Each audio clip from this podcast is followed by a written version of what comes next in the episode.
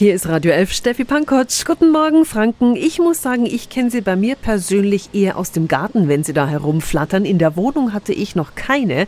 Aber aktuell kann es passieren, dass sie sich doch in die eine oder andere Wohnung verirren. Fledermäuse. Und was ist dann zu tun?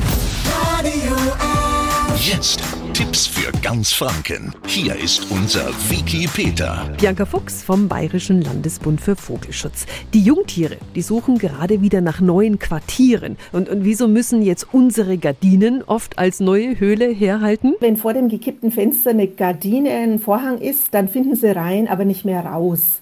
Und Fledermäuse an sich sind sehr gesellig. Die rufen ihre Artgenossen, so nach dem Motto, guckt mal, ich habe was gefunden, schau doch auch mal vorbei.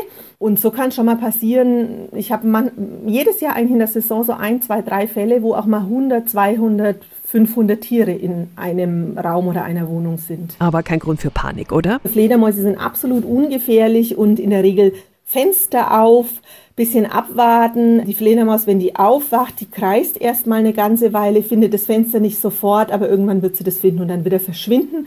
Wenn sie merkt, oh, da sind noch Menschen, die da unterwegs sind, das ist ihnen eigentlich zu unruhig und da wollen sie eigentlich gar nicht bleiben. Und falls das mal nicht klappt, es gibt vom LBV ein Fledermaus-Hilfetelefon. Die Nummer finden Sie auf radiof.de.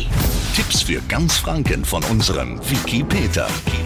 Täglich neu im Guten Morgen Franken um 10 nach 9.